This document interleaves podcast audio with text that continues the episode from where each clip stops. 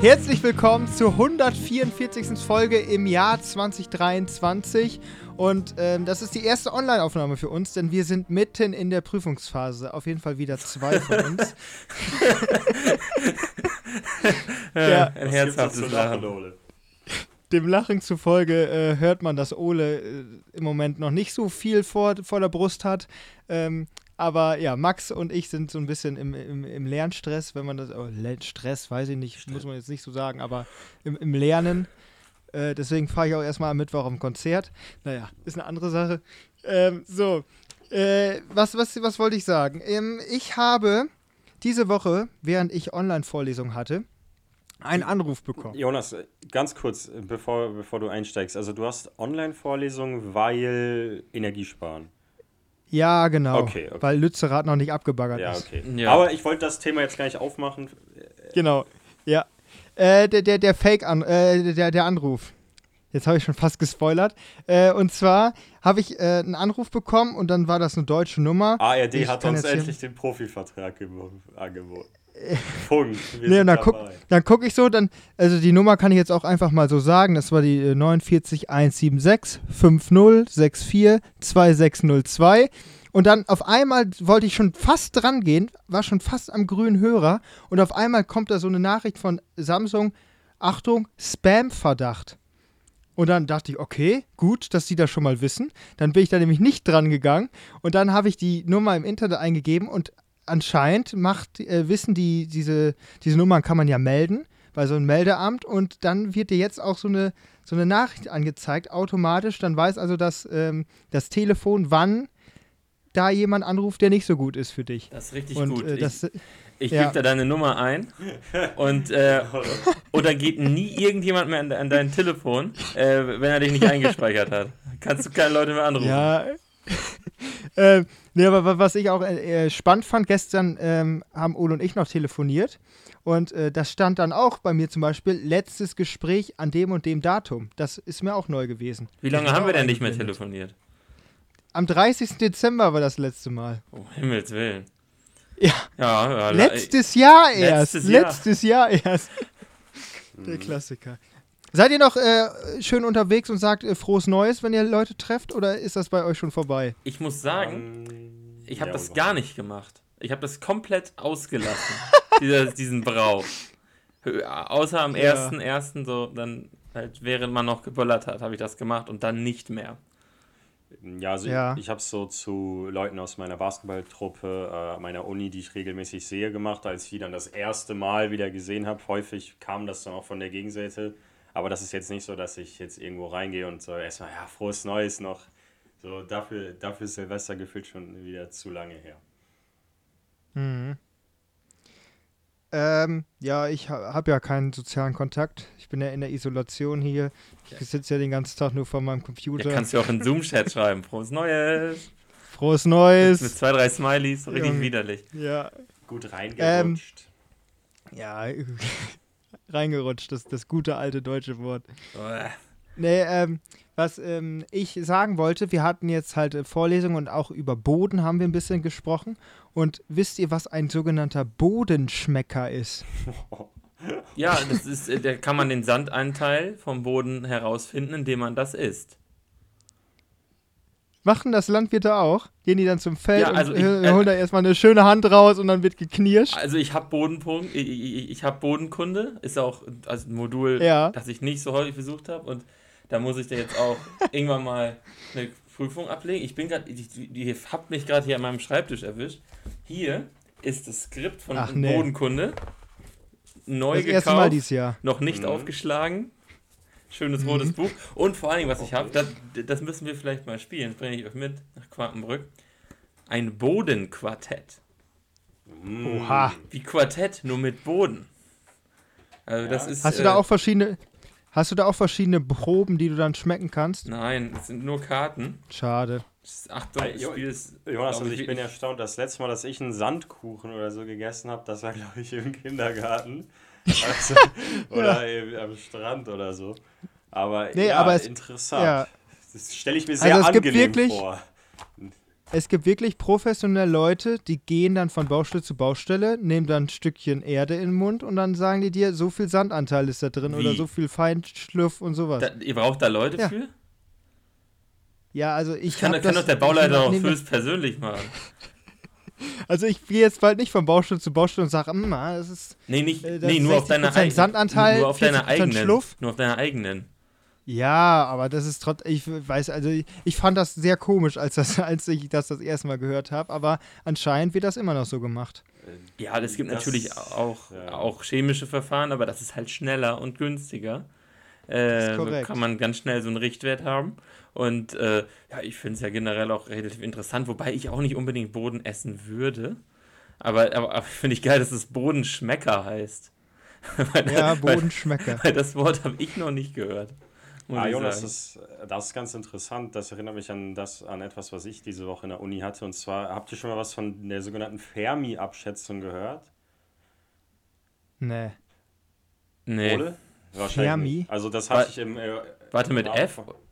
Ja, Fermi, also F-E-R-M-I. Vielleicht kennt ihr dieses Fermi-Paradoxon.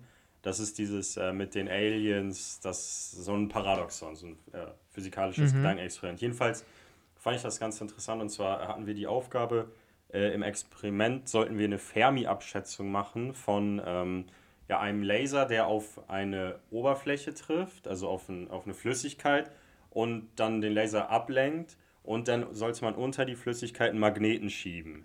Und je nachdem, äh, wie, wo der Magnet ist im Verhältnis zur Flüssigkeit, je nachdem ist die Oberfläche der Flüssigkeit mehr oder weniger stark gekrümmt. Und dann sollten wir halt aus, den, äh, aus dem Reflexionsbild eine Fermi-Abschätzung machen, wie stark das Wasser, Stichwort Oberflächenspannung, wie bei, äh, wie bei der Silvester-Show, äh, wie bei der Wetten das Show, in welchem äh, mhm. Größenordnung sich die befindet. Aber darauf wollte ich gar nicht hinaus, sondern äh, dieses Konzept der Fermi-Abschätzung geht auf den äh, Physiker Fermi zurück, denn als die erste Atombombe gezündet wurde, ähm, wurden, wo, wo, wollten die Leute herausfinden, was hat das für eine, für eine Stärke, auf, welcher, auf was für einer Skala befinden wir uns da. Und die Analyse dauert ja ewig, bis du sowas herausgefunden ja. hast. Aber dieser Fermi hat dann im Moment der, der Zündung irgendwie so, oder ich weiß nicht, ob es eine Atombombe war, auf jeden Fall irgendein Sprengkörper, eine Zeitung hochgeworfen und dann geguckt, wie weit die weggetragen wurde. Und dann aus, aus diesem ganz simplen Zusammenhang konnte er dann schon als erster Rückschlüsse darauf ziehen, in welcher Größenordnung sich äh, das Ganze befunden hat. Also so, so eine Art Pi mal Daumen-Abschätzung. Aber der stand jetzt. Aber der stand jetzt äh, nicht direkt da, wo der Einschlag der, der Bombe war, weil sonst wäre er, glaube ich, auch gesagt, mit weggeflogen. Also das wurde mir jetzt nur so weg. gesagt. Ähm, ja. ja. muss ja eigentlich. Also die genauen ja. Details habe ich jetzt auch nicht mehr recherchiert, nur war ganz witzig, weil das finde ich, ist ja so eine Art, der, so dieses Sandschmecken ist ja auch so eine Art der Fernabschätzung. Dann, dann, dann, wird er auf, dann wird er auf jeden Fall sein ganzes Leben lang noch strahlen. Ja, ja also deswegen Jonas. die Details, die, die, wie genau das jetzt vonstatten gegangen ja, in, in, in, der Wirtschaft und so, gerade in der Landwirtschaft geht es halt nicht unbedingt, unbedingt darum, so die genauesten und die besten Informationen zu haben. Es kann natürlich auch nicht schaden, aber es hilft auch sehr, sehr viel, als Erster die Informationen zu haben und vor allem die Informationen ganz schnell zu haben. Also, äh, das ist halt das, was da, was dem zugrunde liegt, weil so genau mhm. kann es ja nicht sein. Boden zu man kann ja auch, ich, kann man ja ganz, man kann auch jedes Korn unter Mikroskop analysieren und sagen, der Kornanteil ist so hoch. Aber kannst du besser eben einmal schmecken lassen und dann läuft das. Ähm, ja. Was habt ihr denn noch so in der Uni gemacht? Noch was Interessantes, sonst kann ich was erzählen. Ja, also ich habe gerade noch mal ja. kurz nachgeguckt. Also es war wirklich so, der hat äh, beim ersten Atombombenttest, dem sogenannten Trinity-Test, ein Papierschnipsel, also sowas wie eine Zeitung in die Luft geworfen und dann geschaut, wie weit der von der Druckblase, Druckwelle weggeblasen wurde. Aber ja, er muss das ja irgendwie kalibrieren, oder nicht? Also sozusagen, er müsste dann bei einer normalen Bombe oder einer Handgranate auch hochwerfen, um dann, um dann zu sagen, äh, bei der Entfernung ist die Atombombe so und so viel mal stärker als die Handgranate. Weil den Wert kennt man ja schon. Mm, ja, genau. Also wie, wie genau der bei diesem Experiment jetzt äh, die, die, welche Daten der da erheben wollte und so, das kann ich dir jetzt auch nicht sagen. Nur wie gesagt, daher kommt halt diese, dieser Begriff. Ja. Wenn du mich fragst, wie meine Uniwoche war, auf jeden Fall lernintensiv. Ähm, ich habe voll den Rhythmus, wir haben ja letzte Woche noch darüber gesprochen, dass, äh, dass man noch so diesen Weihnachtskater hat. Den habe ich auf jeden Fall nicht mehr. Ich fühle mich schon wieder, als wäre es so eine random Woche im Jahr. Außer, dass ich natürlich nicht jetzt bei Jonas zu Hause sitze und aufnehme. Das ist, das ist natürlich mhm. schon ungewohnt. Ja, ich kann nicht viel berichten. Ja, dann kann ich ja weitermachen. Äh, wir haben uns ja, nämlich sicher. diese Woche mit, äh, mit landwirtschaftlichem Sondererbrecht befasst. Und das, ist, das, das, das, muss man jetzt nicht weiter vertiefen. Ist auch, ist auch okay. Das muss man nicht weiter mhm. vertiefen. Allerdings äh, haben, wir das, kriegst nichts. haben wir das an einem, an einem Fall gemacht, an einem Beispiel, äh, die, die, das wirklich existiert hat. Und das war halt eine Oma, die ihrem Sohn den Hof vermacht hat und in ihrem Testament äh, so klare Anforderungen gestellt hat, die noch Gültigkeit haben für den Erbgang, als der Sohn dann gestorben ist und dass die Enkel erben sollten. Aha, und, äh, das geht? Ja, das geht. Und es, ist, es wird sich darüber gestritten, ob man das nach 30 Jahren abschaffen darf oder ob das bis mhm. in alle Ewigkeit gelten muss. Also diese, diese Ewigkeitsklausel, das weiß man nicht so genau. Aber generell ist es ja so, das heißt doch irgendwie umgangssprachlich irgendwie die Hand aus dem Grab. Äh, ich denke da immer an drei Fragezeichen. Ja, das ist wirklich äh, drei Fragezeichen. Äh, aber, äh, aber es ist ja wirklich dann die eiserne Hand, die dann aus dem Grab noch hingreift und noch die Geschicke lenkt. Ähm, äh, wollte ich euch mal fragen, wie, wie, würdet ihr denn klar, also wenn ihr jetzt, sagen wir, ihr müsstet heute ein Testament schreiben, würdet ihr das klar und deutlich schreiben oder würdet ihr noch wollen, dass 300 Jahre später, dass die Leute richtig abfuckt, äh, dass ihr nicht, äh, ihr, äh, äh dass ihr euch da was ausgedacht habt? Boah. Also eigentlich ist, eigentlich ist für die Nachkommen ja ein klares Testament besser, obwohl es ja eigentlich immer Streitigkeiten darüber gibt, glaube ich. Ähm, weil du dann ja, wenn du ein klares Testament hast, ist ja eigentlich, sind die Besitzansprüche fertig. Du hast dein, dein, dein Pflichterbe, was du irgendwie teilweise bekommst, und dann wird der Rest ja irgendwie dann aufgeteilt an dem, wie es halt dann ist. Äh, und wenn du dann da so, so ein Wischi-Wischi-Waschi hinknallst, äh, wo dann jeder seine Besitzansprüche dran anmeldet und am Ende weiß niemand was und am, dann gibt es Streitigkeiten, sonst was, da würde ich, glaube ich, eher ein klares Testament schreiben. Auch wenn das natürlich dann vielleicht dann so klar ist, dass das vielleicht sogar noch darüber hinaus äh, ja, Folgen hat. Weil das, ich, so wie ich das jetzt verstanden habe, hat quasi die Oma reingeschrieben, äh, der, der Sohn soll das bekommen oder wie war wie das? Nee, nee ja, die, hat, die hat reingeschrieben, der Sohn bekommt das unter der Voraussetzung, ja. dass seine Ehefrau nie einen Cent von dem Hof sieht. äh, und. Klassische äh, Schwiegermutter, wird man und, ja sagen. Und jetzt geht's weiter. Und dass äh, nur äh, leibliche und eheliche Kinder berücksichtigt werden sollen. Weil im deutschen Gesetz ist, ist, es, ist, es, ja so, dass irgendwann, irgendwann war es ja klar, auch adoptierte Kinder oder auch, äh, mhm. äh, auch nicht eheliche Kinder äh, haben halt dieselben Rechte. Aber nein, äh, das kann auch deutsches Recht, verfassungsmäßiges Recht sozusagen über, übertrumpfen, dieser, dieses Testament, ja. letztendlich mit Ewigkeitsklausel. Ähm, und äh, naja, die Zeiten waren halt früher so, dass das halt wichtig war. Und besonders lustig ist, äh, dass sie halt. Der Mann ist vorher gestorben und die, die, die, die, die Schwiegertochter äh, hat überlebt. Oder wie? Ja, das auch. Dann war der Hof. Nein, nein, nein, es geht ja weiter. Es geht ja weiter. Also, so.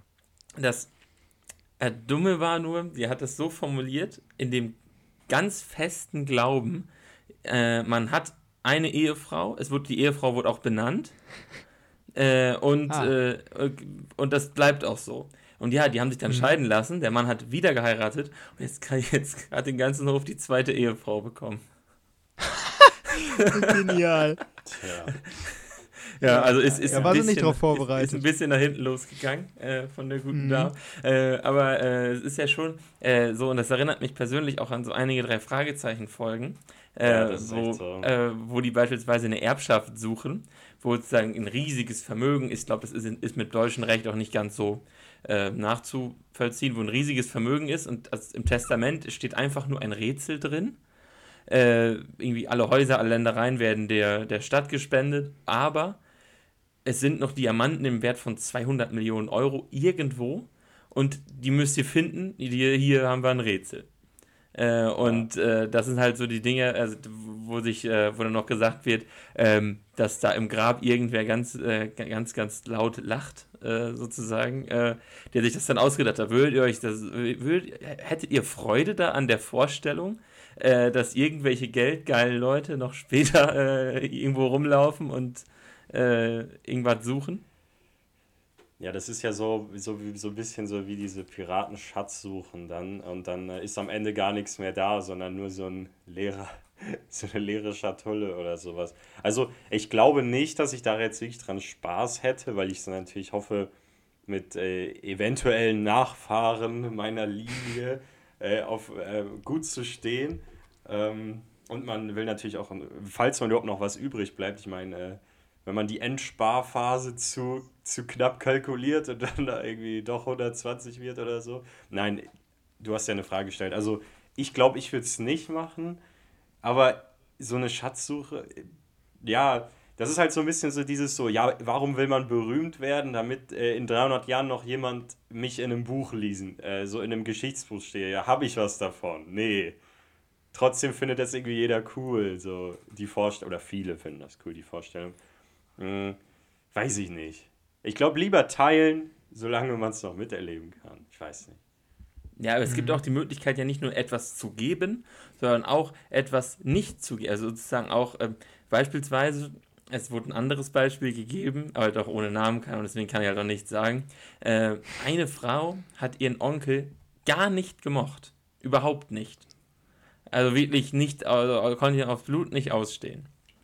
Und die hat reingeschrieben in die Ewigkeitsklausel, dieser Onkel und jeder auf der Welt, der von seinem Stammbaum abstammt, das war irgendwie 1700, darf es nicht besitzen. Jeder, der irgendwie in irgendeiner Weise blutsverwandt mit diesem Menschen ist, äh, der, darf, äh, der darf davon nichts erwerben, nichts pachten, nichts auch nur bewirtschaften und auch nichts und auch nirgendwo ein Überwegungsrecht. Der darf das eigentlich nicht mal schief angucken.